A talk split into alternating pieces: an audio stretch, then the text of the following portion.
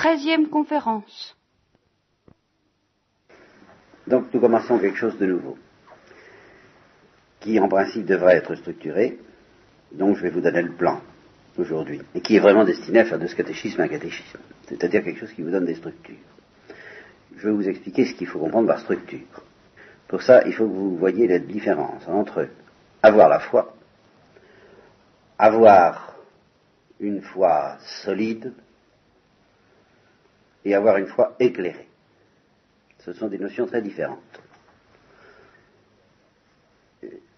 On peut avoir une foi très solide et pas éclairée du tout. On peut avoir une foi très éclairée et pas solide du tout, ou même ne presque plus avoir la foi. Le fait que vous ayez la foi, qu'elle soit solide ou qu'elle soit chancelante, que vous soyez des hommes de peu de foi ou que vous ayez beaucoup de foi, ça, ça dépend de vous et de la grâce de Dieu et de la prière. Ça dépend pas de moi, ça dépend pas du catéchisme. Ça, cette solidité de la foi, bien entendu, le catéchisme ne peut pas faire de mal, mais enfin, c'est pas lui, à lui tout seul, qui peut la donner. Si vous avez des doutes, si vous avez des difficultés, des objections, des obscurités, des troubles en ce qui concerne le mystère de la foi, si vous vous demandez comment faire pour que cette foi augmente, je pourrais vous aider, mais à titre privé, à titre personnel, c'est pas particulièrement au catéchisme qu'il faut espérer que toutes les difficultés se dissolvent, se résolvent et euh, que tous les nuages disparaissent. Hein. Comme je vous l'expliquerai peut-être plus tard, ce qu'on peut attendre d'un enseignement chrétien, d'une lumière chrétienne, ça n'est pas que l'obscurité disparaisse, c'est que la lumière augmente. Et c'est tout à fait différent. Parce que plus la lumière augmente, plus l'obscurité augmente aussi en général. Donc la lumière augmentera, l'obscurité augmentera aussi à bien des égards, et n'attendez pas que je la dissipe. Ce que je peux faire, ce que je dois faire, c'est essayer de vous donner une foi éclairée. C'est-à-dire que vous sachiez de quoi il s'agit, ce que c'est que la foi chrétienne. Que vous ayez pas du tout la foi, éventuellement, si vous arrivez à nous amener quelqu'un qui cherche et qui ne sait pas du tout s'il a la foi, que vous ayez peu de foi, comme c'est la plupart, que vous ayez une foi solide, que vous ayez un homme de grande foi comme Abraham, de toute façon, il est bon que vous sachiez de quoi il s'agit. Eh bien, c'est ce que nous essaierons d'expliquer.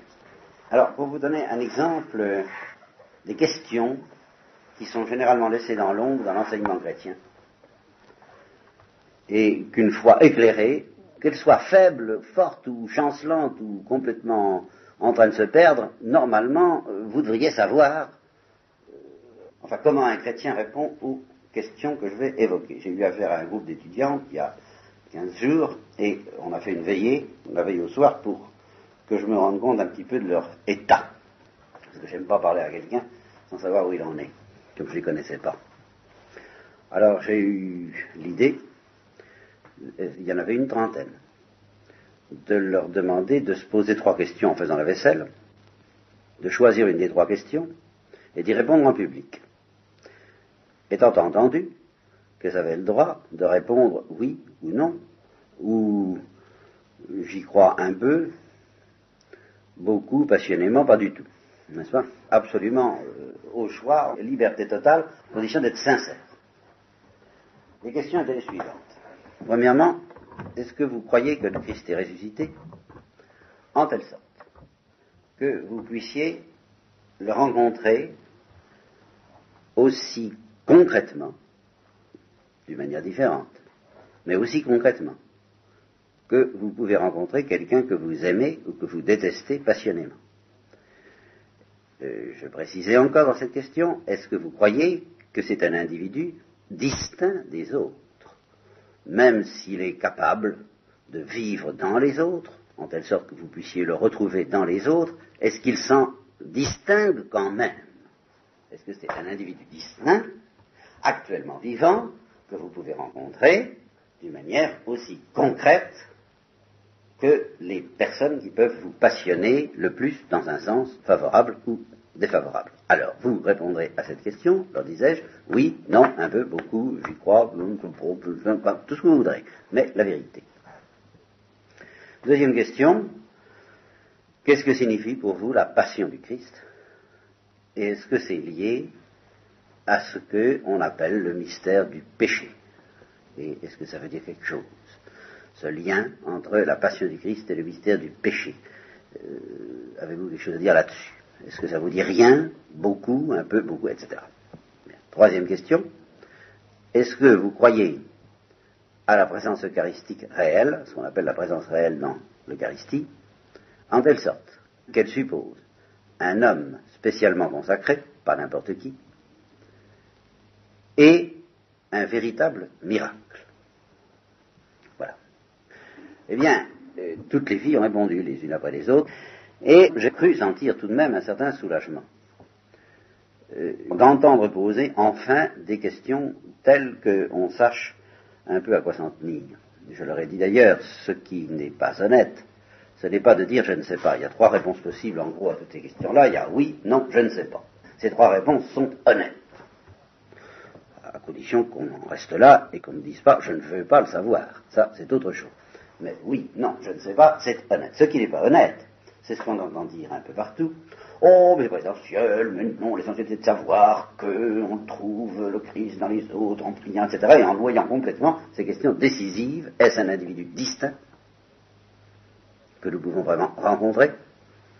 Est-ce que sa passion a quelque chose à voir avec ce que nous appelons le péché Autrement dit, est-ce que le péché a un sens? Et quel sens?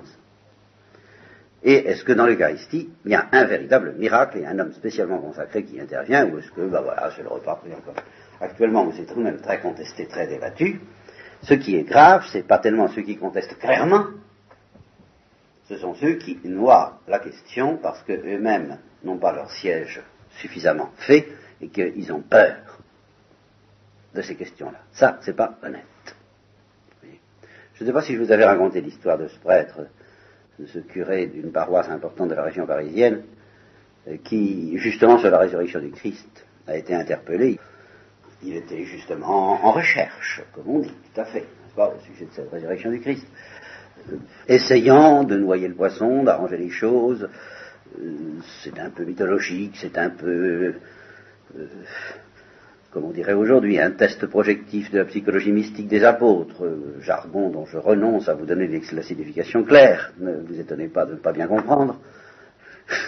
Enfin, euh, ça voulait dire des tas de choses, mais qui évitaient de répondre clairement et nettement à la première question que j'ai posée. Et un jour, quelqu'un lui a posé une question très claire, une incroyante d'ailleurs, qui venait comme ça parce qu'elle était attirée pour une raison je ne sais plus laquelle, soit à cause qu'elle devait être marraine que ça la tracassait, soit pour quelqu'un de sa famille. Enfin, elle venait là assez agressive, mais assez attirée à la fois.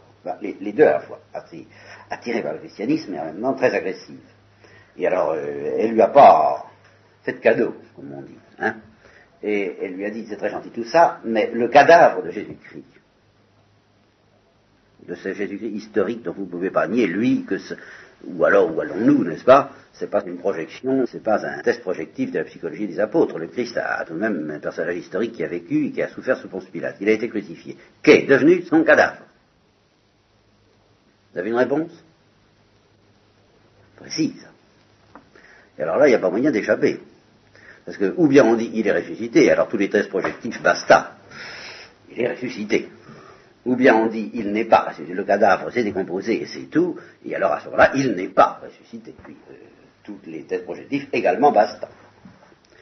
Eh bien, ça a été dramatique, terrible même, parce que là, elle a trouvé le défaut de la cuirasse, le prêtre a blémi, verdi, euh, blanchi, en fait tout ce que vous voudrez, balbutié, bafouillé, il n'a rien pu trouver à dire, il est parti, il est sorti de la salle sans, rien dire, complètement en disant je, pas répondre, quoi. Et le lendemain, il avait disparu de la paroisse. Et huit jours après, il était mort. Donc, ce sont des questions qui peuvent tuer. Alors, c'est pas honnête de les traiter comme de questions secondaires.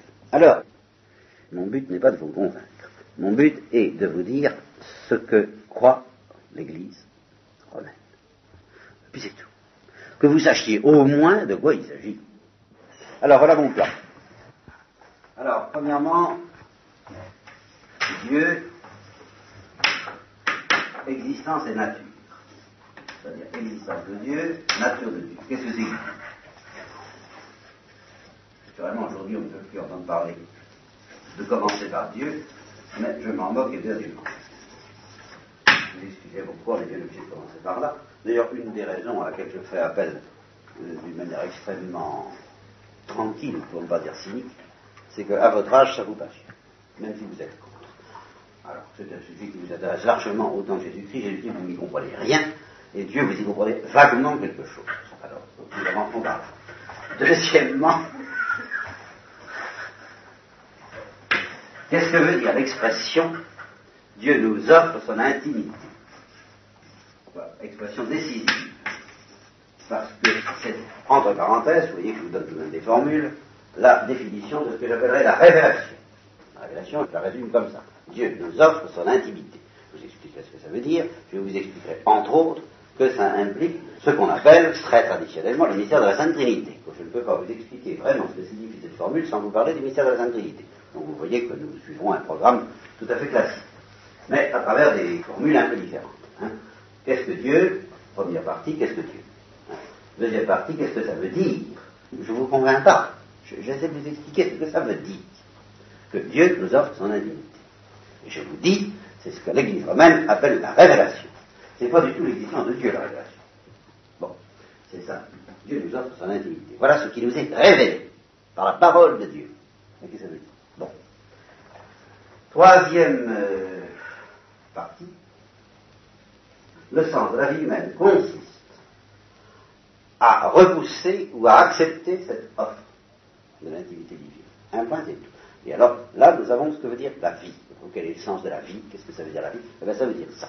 La vie nous est donnée ici-bas sur la terre pour que nous apprenions, euh, à notre foi, d'ailleurs, à accepter l'offre de l'intimité divine ou à repousser l'offre de l'intimité divine. Et selon que nous l'aurons d'une manière persévérante accepté ou repoussé, nous aurons une vie éternelle très différente. C'est ce qu'on appelle le traité classique des fins dernières. Alors, ah, mettons, euh, je sais pas, comment appeler ça hein euh, Vous voyez à peu près l'ensemble des choses que ça veut dire. C'est l'homme, ben, mettons ça, l'homme en face de la proposition divine. L'homme répond à l'offre divine. C'est comment dire la révélation. L'homme se juge lui-même, c'est-à-dire qu'il décide de sa vie éternelle d'après l'attitude qu'il prend face à la révélation, c'est-à-dire à, l'offre de l'intimité divine. Cette attitude, au long des jours de sa vie, peut varier beaucoup. Il peut se reprendre, il peut dire oui et puis rester vaguement à la surface de ce oui pendant très longtemps en disant je ne suis pas pressé d'y aller voir de trop près. Ça fait rien, il a quand même dit oui, mais un jour viendra où il faudra qu'il dise oui un peu plus sérieusement, au moins au moment de la mort, et s'il dit non, c'est pareil, il peut dire non et puis penser à autre chose, un jour viendra où il faudra qu'il dise non de manière beaucoup plus ferme, également le moment de la mort ou juste après la mort. Et alors, selon le oui ou le non, c'est extrêmement simple, eh bien, nous aurons une éternité différente. C'est tout, je n'en dis pas plus. C'est ce qu'on appelle les fins dernières. Ça répond à ce qu'on appelle aussi le traité de la béatitude, car l'homme, évidemment, ne peut être heureux qu'en répondant oui à la proposition de la divinité divine, et il est forcément très malheureux si on la refuse, toujours dans la perspective de la révélation chrétienne et de ce que croit l'Église romaine. Quatrièmement, aux origines, eh bien, l'homme a repoussé la proposition divine, c'est le péché qu'on appelle le péché originel je dirais plutôt le péché de le premier pas, le péché des origines, pas le péché origine, le premier péché. Je ne sais pas si nous nous attarderons beaucoup sur la nature de ce péché, en tout cas, il faudra bien signaler son existence. Au début, ça s'est mal passé, l'homme a dit non. Il n'a pas dit non comme ça, Enfin, il n'a pas accepté les conditions concrètes dans lesquelles Dieu lui offrait son intimité. Voilà exactement la chose. Il offrait son intimité dans certaines conditions très précises, à savoir qu'il existait un canal qui est symbolisé dans la Bible par un fruit, mais vous n'êtes pas obligé d'y voir un fruit, donc parlons de cette question-là, mais enfin un canal par lequel l'homme devait recevoir quand Dieu le lui dirait l'intimité divine, la plénitude de l'intimité divine. Mais ce canal, ben, forcément, c'était quelque chose de sacré, puisque c'était ce qui devait béatifier l'homme et le transposer dans la région divine. Donc, c'est comme euh, un truc top secret, euh, en cas de bombe atomique, en cas de bataille atomique, on vous dit ça, vous n'y touchez pas avant l'heure. parce que ça va faire tout péter. Hein. Eh bien, c'était du même genre. Dieu lui a dit, ça c'est fantastique, c'est quelque chose d'extrêmement puissant, ça, va faire de toi un Dieu, parce que ça va te donner l'intimité divine, mais pas avant que je te le dise, de préférence. Hein. En attendant, tu n'y touches pas. L'homme a pu pouvoir y toucher de sa propre initiative pour voir. Bon, ben il a fait. Alors, euh, toujours d'après la révélation romaine. Il a vu euh, un certain nombre de choses dont nous parlerons et qui s'appellent, alors ça c'est petit a, si on veut dans le paragraphe 4, petit b, alors je dis le péché d'origine, petit b, le péché originel, c'est-à-dire la situation dans laquelle nous naissons, nous, à la suite de cette faute de nos premiers parents. Situation qui, comme vous le savez par expérience, n'est pas brillante, et comme nous le verrons du point de vue doctrinal, l'est encore moins. Ce que nous constatons n'est pas brillant, mais euh, quand on voit dans quelle mélasse nous sommes plongés de par cette faute de nos premiers parents, il n'y a plus rien d'étonnant à ça. C'est encore pire que ce que nous pouvons soupçonner. Seulement alors, il y a cinquièmement, alors, le mystère du Christ Rédempteur, qui vient évidemment nous restituer l'indignité divine, perdue par le péché, et nous la redonner, nous la restituer dans des conditions très différentes qui s'appellent le mystère de la croix et le mystère de la mort. Le mystère de la croix, vous pouvez dire ça ne concerne pas, le mystère de la mort, il est difficile d'en dire autant. Or, ça ne fait. Voilà mon plan. Cinq grandes parties, comme vous le voyez. Alors là, vous pouvez les apprendre par cœur. Ça ne peut pas nous dire. N'est-ce L'existence de Dieu, Dieu nous offre son intimité, l'homme doit répondre à cette offre divine par un oui ou par un non, son éternité en dépend hein, de sa réponse, l'essence de la vie humaine. Aux origines, l'homme a commencé par répondre non, je ne dis pas que définitivement il a répondu non, enfin il a eu un premier mouvement fâcheux, n'est-ce pas? C'est le péché de nos premiers parents qui a entraîné le péché originel, c'est-à-dire une situation pas très drôle dans laquelle nous naissons. Ce qui fait que nous aurions beaucoup de mal à nous en sortir s'il n'y avait pas le Christ rédempteur qui vient nous offrir toujours la vie divine, mais dans des conditions très différentes de celles qui étaient offertes au début. Voilà ce que croit l'Église romaine. Alors, est-ce qu'il est bien utile aujourd'hui de commencer à vous parler de Dieu et de son existence? Je vais vous dire simplement quelques petites remarques. Euh, touchant l'existence de Dieu, une première chose qui est de même chose que vous devez savoir, au nom de la foi de l'Église romaine, c'est que, en principe, la certitude que Dieu existe ne suppose pas, n'exige pas la foi. Et inversement, le principal, l'objet de la foi, ce que nous enseigne la foi, c'est-à-dire la révélation divine, ce n'est pas d'abord essentiellement l'existence de Dieu. Euh, je m'empresse de reconnaître qu'il y a certaines gens qui ne croient à l'existence de Dieu que parce qu'ils ont la foi. C'est tout à fait normal et légitime. Ils ne sont pas capables de comprendre sans la foi que Dieu existe. Euh, soit, à ce moment-là, comme on dit, la foi supplée à leur aveuglement, car c'est tout de même un certain aveuglement de l'intelligence. Ce n'est pas un aveuglement catastrophique, du moment qu'ils ont les yeux de la foi, c'est le principal. Mais enfin, c'est dommage. Et en tous les cas, ça n'est pas ce que pense l'Église. Ce n'est pas comme ça que l'Église voit les choses.